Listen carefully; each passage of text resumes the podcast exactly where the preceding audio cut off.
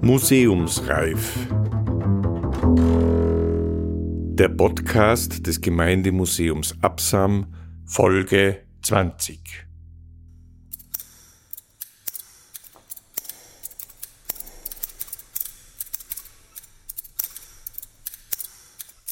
Für dieses Gesindel stirbst du nicht.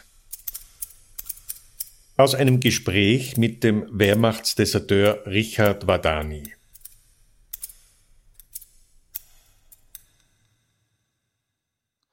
Es blieb aber immer wieder helfen und dann abhauen. Das war immer wieder.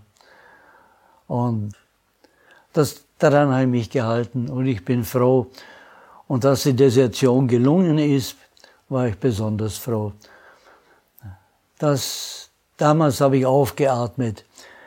Ich habe nicht gewusst, ob ich überlebe, aber es war schon das eine, für dieses Gesindel stirbst du nicht. Wann du schon sterben musst, dann immerhin hat es seinen Sinn gehabt. Ja. Richard Wadani, geboren am 11. Oktober 1922 in Prag als Richard Wedenig, gestorben am 19. April 2020 in Wien, war ein österreichischer Wehrmachtsdeserteur und politischer Aktivist. Er und das Personenkomitee Gerechtigkeit für die Opfer der NS-Militärjustiz sind verantwortlich dafür, dass der österreichische Nationalrat im Jahr 2009 ein Gesetz beschlossen hat, das nach Jahrzehnten der Diskriminierung alle Opfer der NS-Militärjustiz rehabilitierte.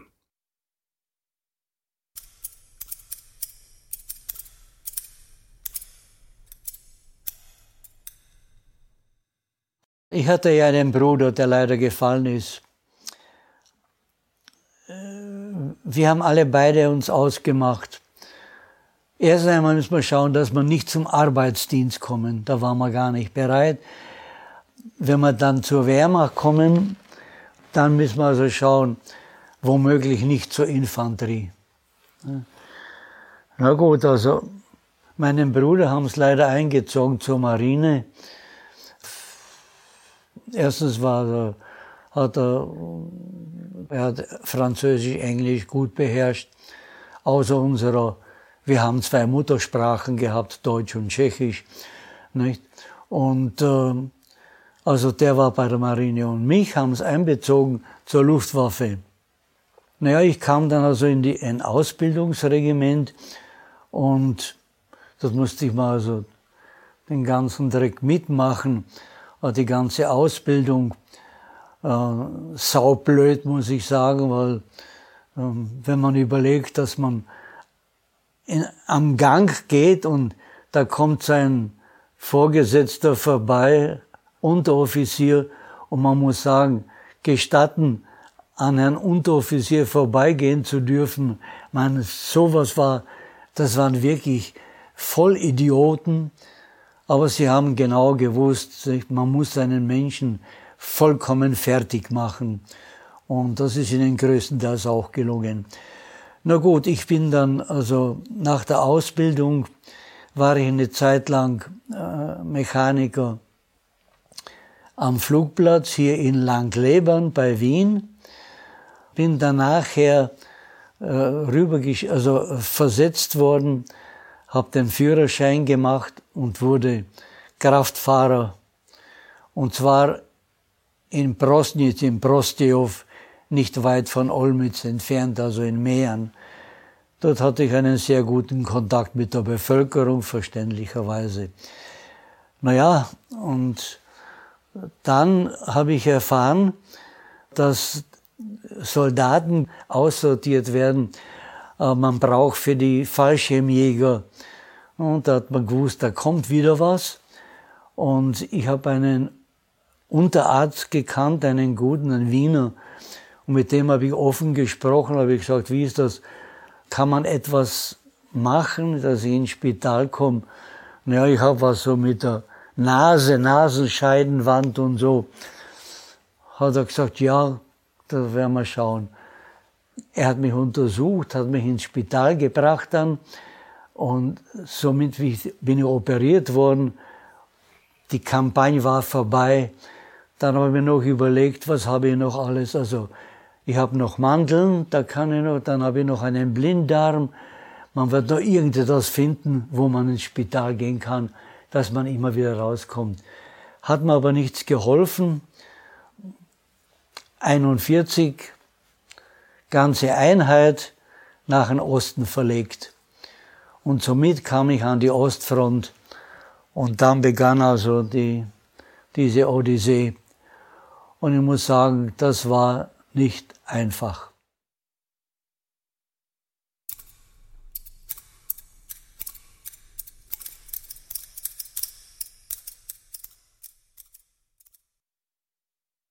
Es gab also folgende Arten der Vernichtung. Das eine war verhungern und im Winter erfrieren. Es gab also Zivilbevölkerung, die, denen man, die man vertrieben hat, die also wirklich äh, also mit Ach und Krach noch durchgekommen sind und nicht weniger erfroren sind. Es waren solche Methoden, dass man Zivilbevölkerung, wenn man die in den Dörfern, die hat man in die Häuser zusammengetrieben, hat die Türen zugenagelt und dann hat man die Häuser angezündet und die Leute sozusagen lebendig verbrannt. Und die Soldaten haben, wenn die rausge wenn es ihnen gelungen ist, rauszubrechen aus den Häusern, sie nicht erschossen, sondern nur angeschossen, weil sie gesagt haben, die sollen verbrennen. Also das war die eine Methode. Das zweite war hängen. Also konkret Venica. In Venica am Hauptplatz, ich bin damals gekommen und mit dem Auto und konnte nicht durchfahren, weil das alles gesperrt war. Und dann schaue ich, haben sie immer fünf Zivilisten auf einen Wagen gehabt, auf einen Lastwagen hinten, schon die Schlinge um den Hals und am Galgen. Und ist der Lastwagen vorgefahren und die sind runter. Dann haben sie die nächsten drauf. Sie haben sie gehängt, wo es nur ging auf Balkone, auf Bäumen, überall. Das war so ein, ein Massenmorden und da muss ich sagen, das waren nicht die Polizeieinheiten allein und die Waffen-SS allein, die wohl den Großteil gemacht haben. Da waren sehr viel Wehrmachtssoldaten mit dabei. Ich muss sagen, äh, wenn man, ich weiß nicht, wenn man, man, man kann sich man kann sich das nicht vorstellen, wenn man das nicht gesehen hätte. Äh, mein, äh, wie, äh, da waren Frauen, Frauen, die haben gebetet, die, im Knien waren sie dort auf dem, und ihre Männer wurden dann gehängt. Ein Zehnjähriger pur ungefähr reißt sich los und rennt zum Galgen und hängt sich an einen Toten und schreit ihm nur Papuschka, Papuschka.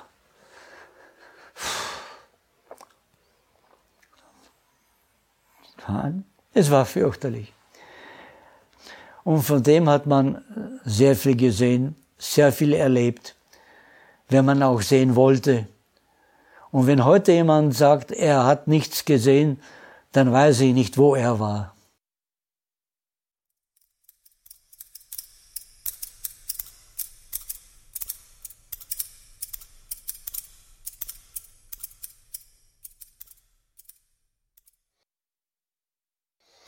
Also äh, wird auch die Frage gestellt, warum man desertiert ist. Die, war die Gründe. Weil da gibt es dann die Gegenfrage, warum sind die anderen nicht desertiert? Was waren da für Gründe? Punkt eins ist immer das Politische. Dann kommt auch das Religiöse. Und dann jetzt kommt diese Frage, ich will nicht mehr, ich habe genug von den Ganzen, es bringt nichts. Das waren ja die Argumente. Ne? Nur, ich habe nie den Mut gehabt, mich zu verstecken. Das war für mich also erstens einmal, das hätte ich nie geschafft, also mich irgendwo in einen Keller vielleicht jahrelang aufzuhalten. So warten, bis mich dann jemand vielleicht noch das, also denunziert. Das zweite, man will nicht passiv sein. Das ist der Unterschied. Nur, ich mache nie einen Unterschied zwischen jenen Deserteuren, die zu Hause sich versteckt haben und äh, desertiert sind und von uns, die wir an der Front direkt desertiert. Das mache ich nicht. Ganz einfach war schon allein die Handlung, das war der entscheidende Grund, nicht mehr mitzumachen. Ne, das war alles. Ne? Also bei den anderen war es umgekehrt. Die sind nicht desertiert aus politischen Gründen, aus Angst bei der Desertion entweder, dass sie gefasst werden, dass man sie gleich an Ort und Stelle hinrichtet, dass sie vielleicht zu Hause dann denunziert werden. Ne? Also all diese Sachen. Ne? Und dann sehr viele auch die Angst, dass ihre Familienangehörigen äh, zur Verantwortung gezogen werden. Also es gibt hier eine Reihe von Argumenten und man soll das nicht so wegschieben. Nur die einen waren Deserteure, die Guten und die anderen, ja, die haben sich halt nicht traut. So einfach war es nicht.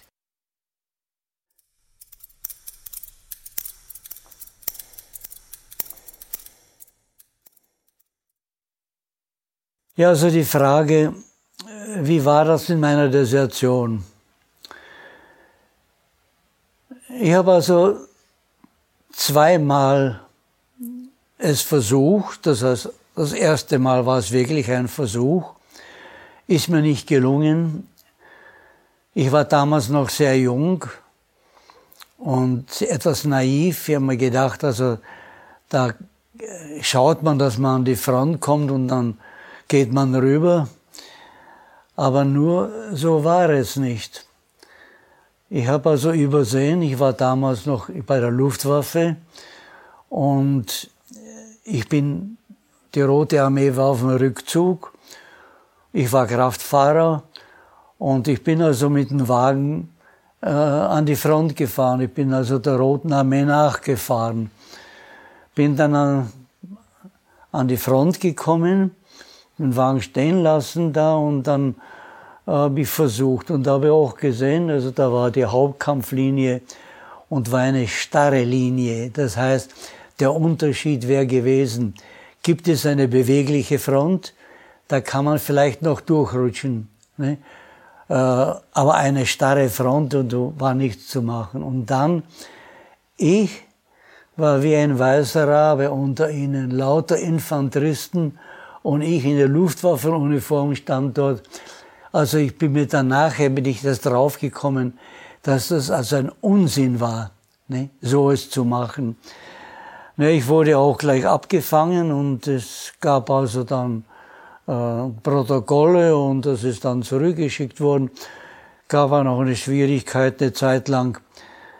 Aber man hat immer die Möglichkeit, sich irgendwie auszureden man hat sich verfahren und so weiter und so fort. Naja, das war so der erste Versuch. Und äh, dann war mir vollkommen klar, wenn ich jetzt nicht rüberkomme, dann muss ich wenigstens etwas, auch, muss auch aktiv sein. Und ich habe dann begonnen, also Lebensmittel zu organisieren. Damals hieß es organisieren, heute würde man sagen äh, stehlen. Also ich habe also Lebensmittel von der Wehrmacht, was ich irgendwie in die Hand bekommen habe, mitgenommen, mitgehen lassen und habe es dann an die Bevölkerung verteilt. Das war so eine gewisse kleine Genugtuung, aber ohne aus dem Auge zu verlieren, ich muss auf jeden Fall weg. Denn das, was man gesehen hat im Hinterland, was sich da abgespielt hat, die fürchterlichen Verbrechen, die an der Bevölkerung gemacht wurden.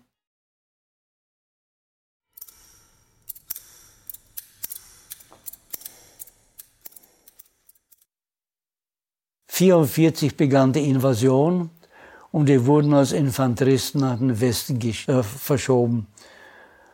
Naja, das war für uns also die erste und die beste Möglichkeit. Äh, wir kamen an die Front.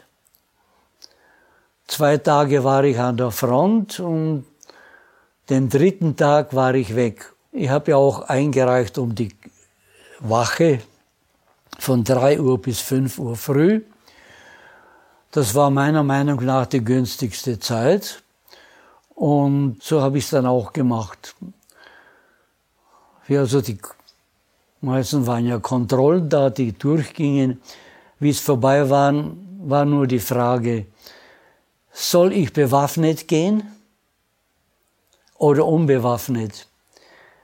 Und das war entscheidend, weil gehe ich bewaffnet, habe ich die Chance, mich zur Wehr zu setzen, wenn ich von den eigenen Spätrupp, von den deutschen Spätrupp, aufgegabelt werde. Kommt aber ein alliierter Spätrupp und sieht, ich bin bewaffnet, schießt er mich genau über den Haufen auch. Haben wir gedacht, gut ist, dann gehe ich lieber unbewaffnet. Sicher ist sicher. Hab dann alles ins Loch, wo ich war, diesem Schützenloch reinkaut, meine ganze Ausrüstung und alles mit zwei Ästen den Stacheldraht auseinander und dann bin ich raus. Und die Front war interessant. Auf der einen Seite waren die Deutschen in einem Hochwald. Dann kam ungefähr 150 Meter ein Jungwald und drüben war wieder Hochwald, dort waren schon die Alliierten. Also für mich war es klar, ich muss schauen, dass ich durch diesen Jungwald, wo es immer wieder Patrouillen gab, dass ich da durchkomme.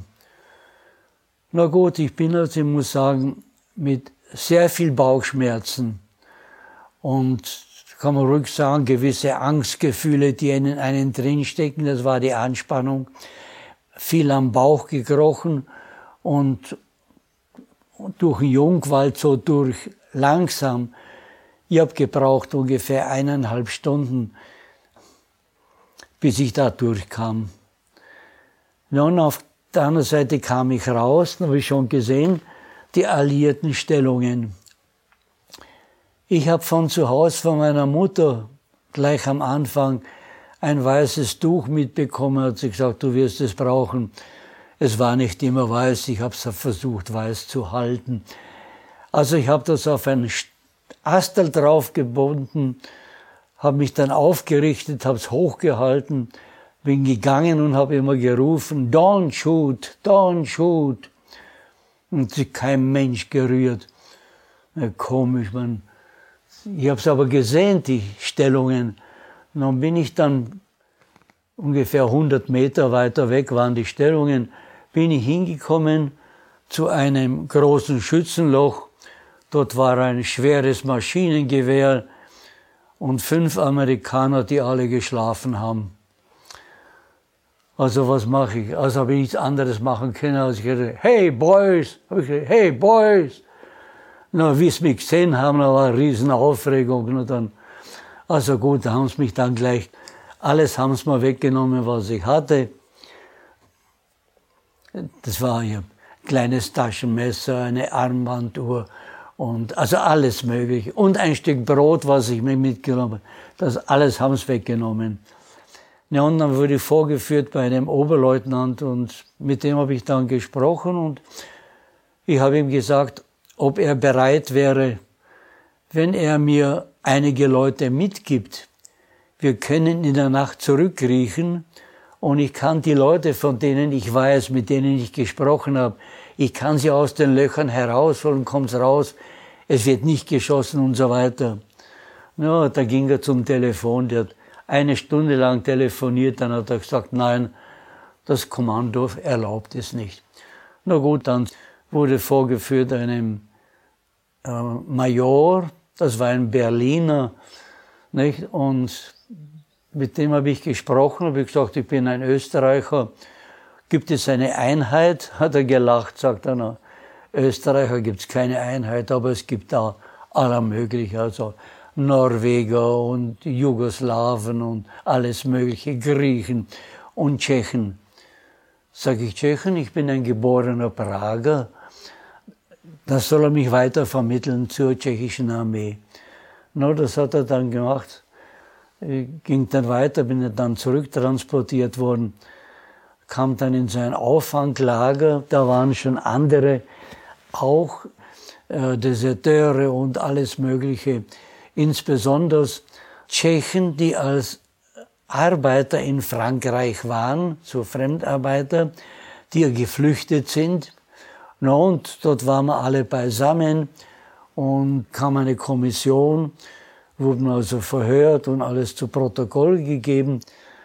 Na und so wurde ich dann aufgenommen in die tschechoslowakische Armee, war dann wieder Kraftfahrer und diente in der Armee dann bis zum Jahre 46 wo ich dann auf meinen Wunsch als österreichischer Staatsbürger aus der tschechischen Armee entlassen wurde.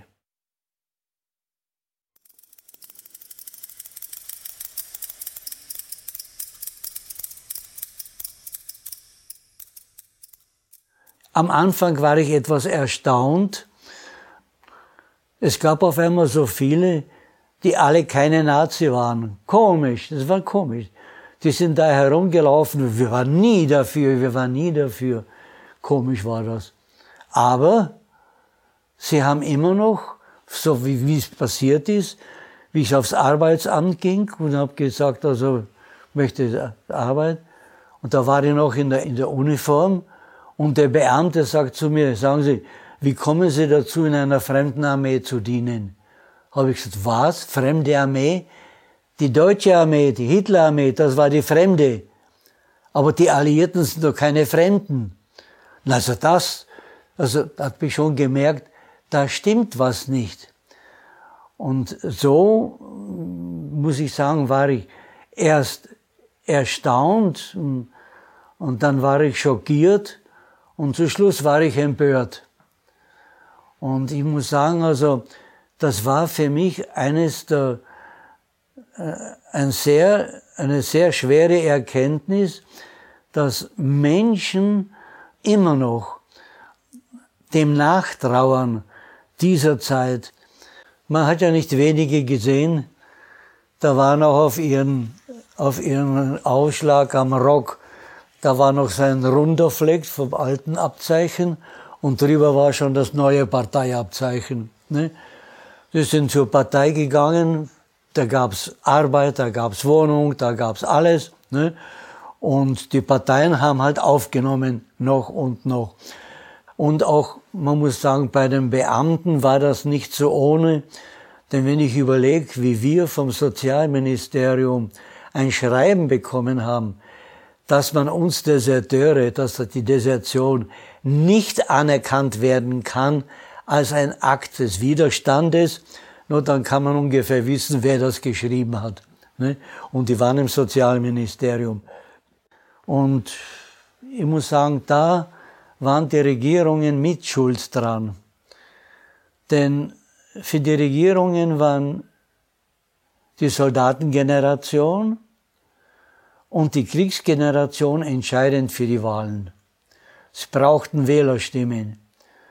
Und so haben sie haben sie sie hochgehoben. Sie waren die Guten, überhaupt die Soldaten. Sie haben für die Heimat gekämpft.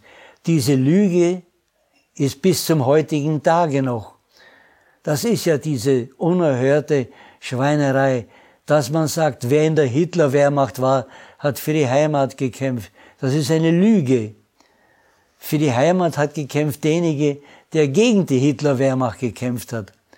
Hitler-Deutschland musste den Krieg verlieren damit Österreich wieder frei wird. Also das haben die Regierungen mitgetragen. Lange, kann man sagen, bis Ende der 80er Jahre war immer noch, wir waren die Schweinehunde, wir waren die Verräter, wir waren alles. Aber die anderen, das waren die Braven. Und das hat sich selbstverständlich ausgewirkt, dass die Deserteure also benachteiligt wurden, diskriminiert wurden. 60 Jahre lang wurden wir diskriminiert. Ne? Ich möchte sagen, äh, die Diskriminierung war, dass sich ein Mensch, der sein Leben riskiert hat, gar nicht trauen konnte, darüber zu sprechen. Weil in dem Moment, wo er was gesagt hätte, wäre er in der Öffentlichkeit also bloßgestellt. Das war eine Diskriminierung. Das heißt, es sind viele gestorben, viele gestorben, mit einer Verbitterung, weil sie gesagt haben, alles haben wir riskiert, aber nie hat man uns rehabilitiert. Richard Vadani ist am 19. April in Wien gestorben.